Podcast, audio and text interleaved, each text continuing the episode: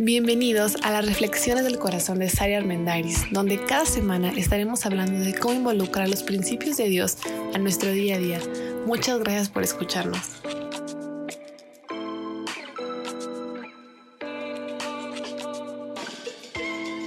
Hola, soy Sara Armendariz. Bienvenidos una vez más al podcast del Corazón de Sari. Tenemos una nueva serie llamada Relaciones y Vida. Parece que en este momento de la pandemia, del caos, que a mitad del 2020 las relaciones se están complicando muchísimo más de lo que muchas veces ya eran complicadas y ya eran con sus crisis y con sus conflictos.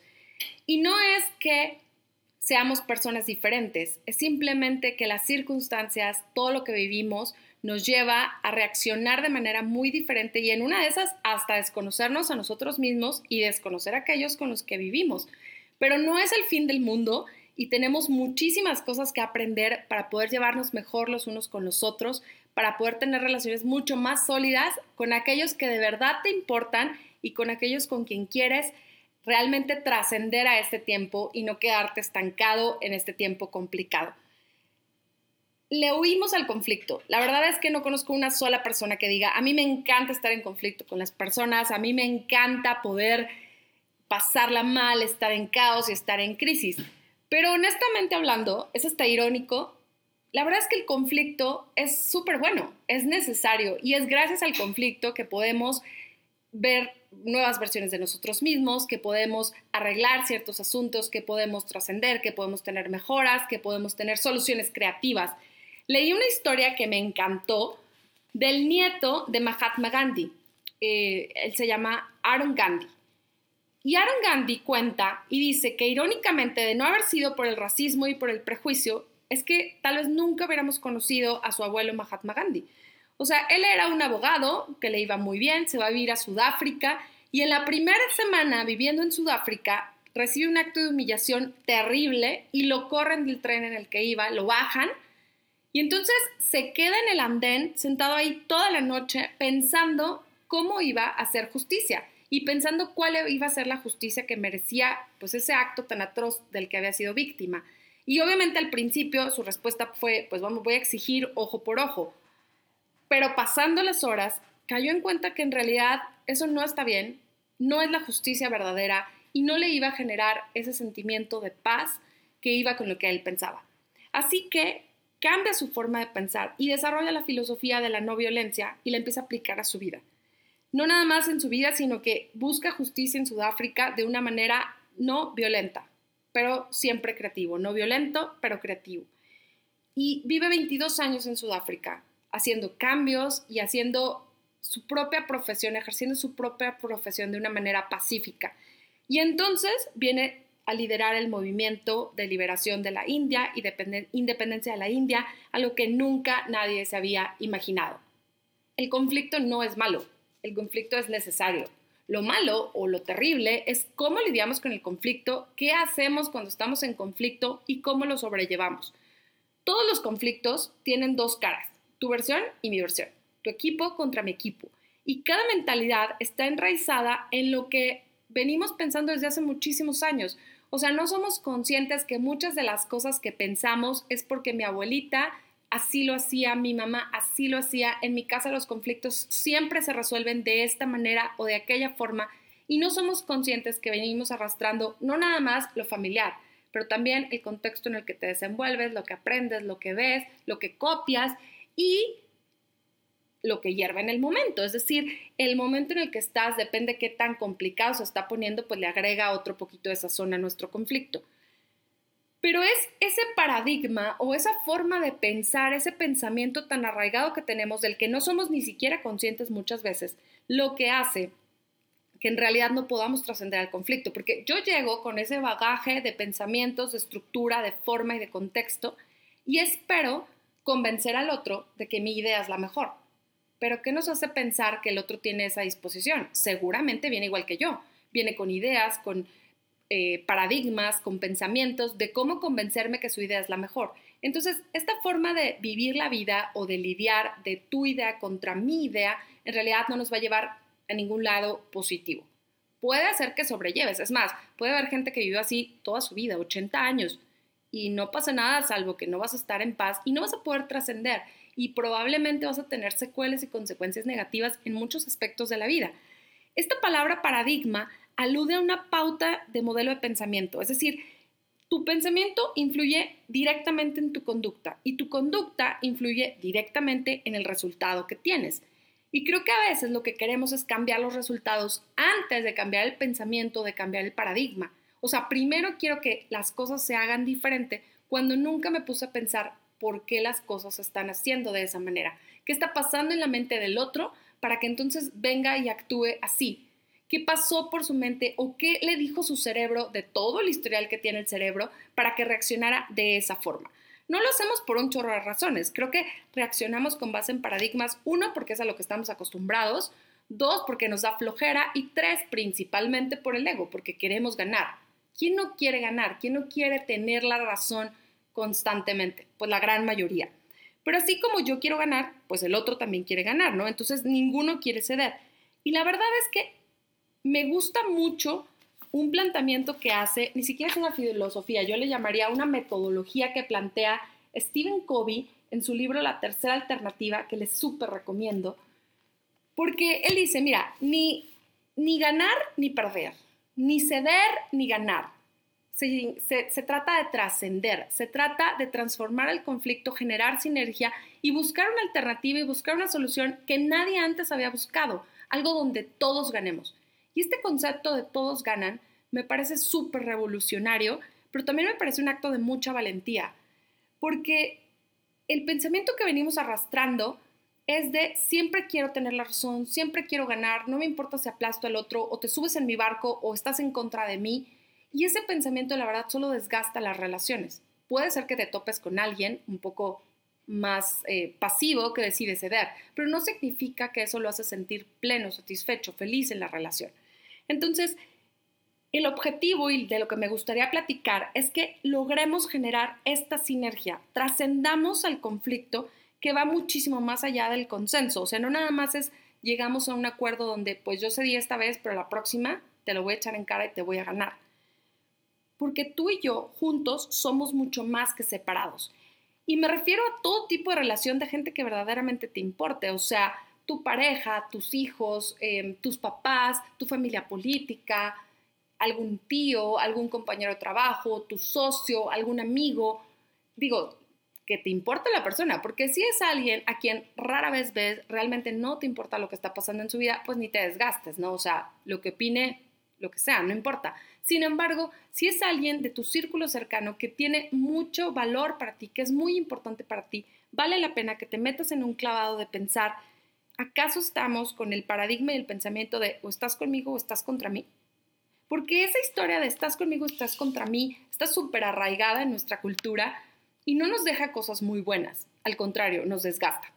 Esta nueva forma de pensar que les quiero proponer y de la que les estoy platicando tiene cuatro nuevos pensamientos que me gustaría dejárselos, que los mediten, que durante una semana estén poniéndolos en prueba en sus propias relaciones y la próxima semana nos vamos a dedicar a hablar cómo realmente generar la sinergia, cómo generar estas alternativas donde todos ganemos.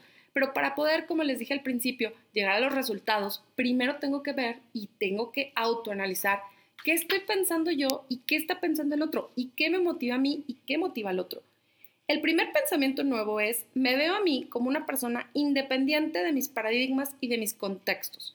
O sea, yo soy, yo soy Saraí Armendaris tengo ciertas creencias, ciertas formas de ver la vida, tengo cierta educación, estudié en ciertas escuelas, pero eso no determina quién soy. Sigo siendo una persona independientemente de mi contexto o de lo que piense.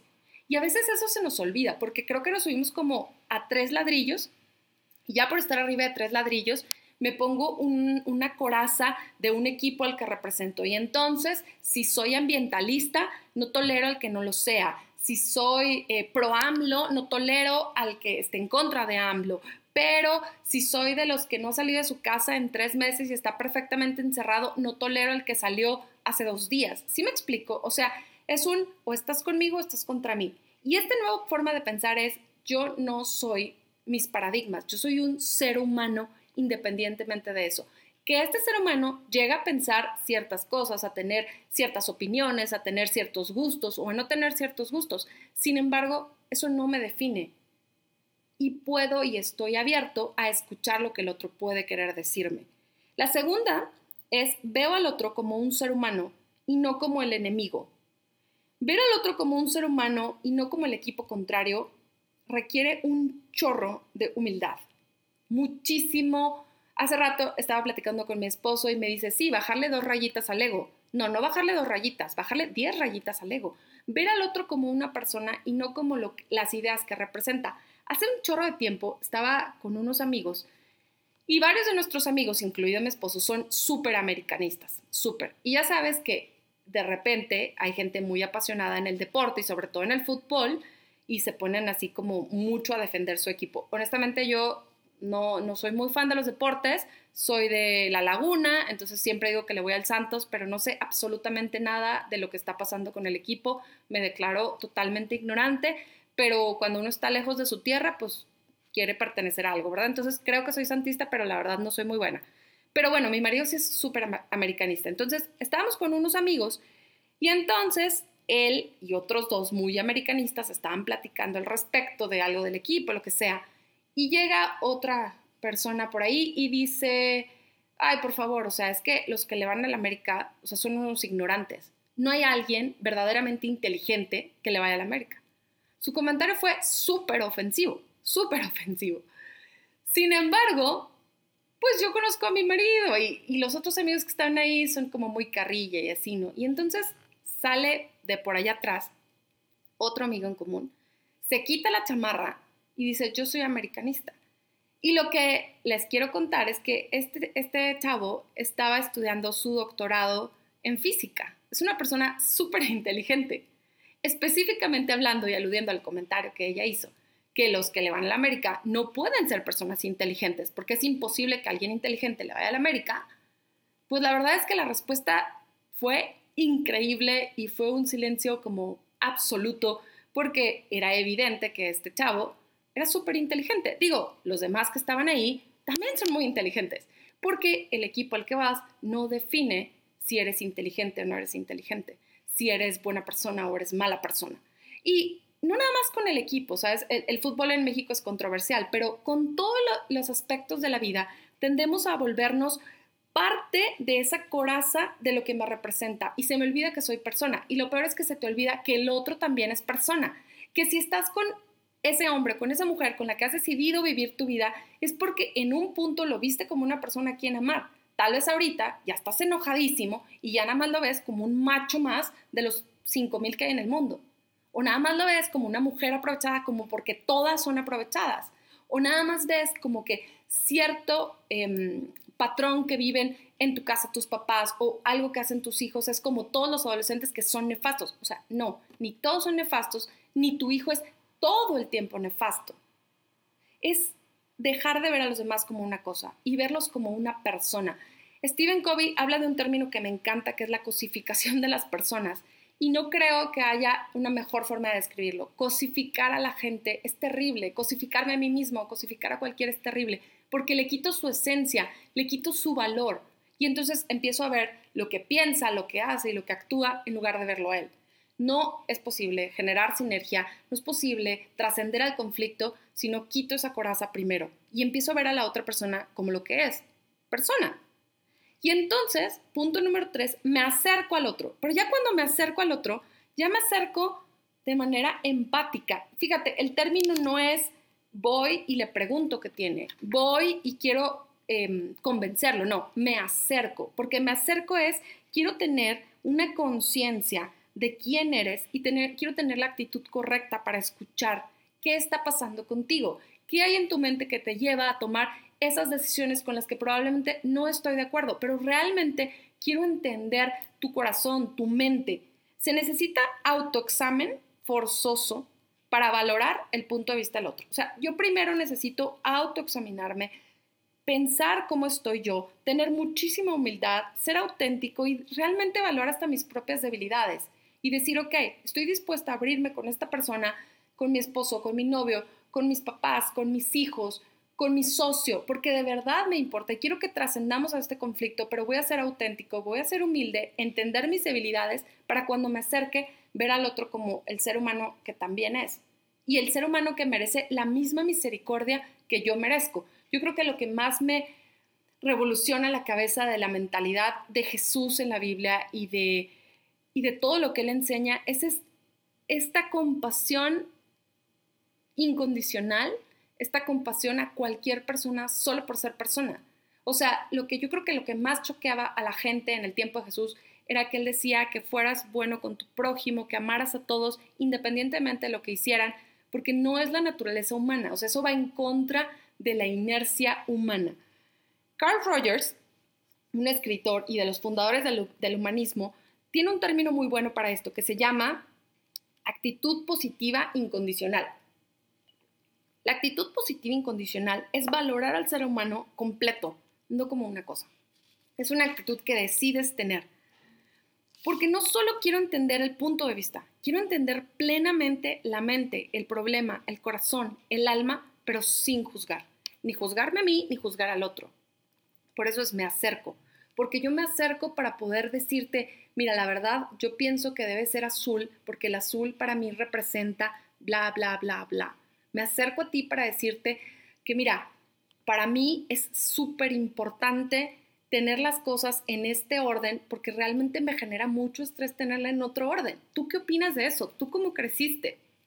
Con frecuencia mi esposo y yo damos algunas pláticas para chavos que se van a casar.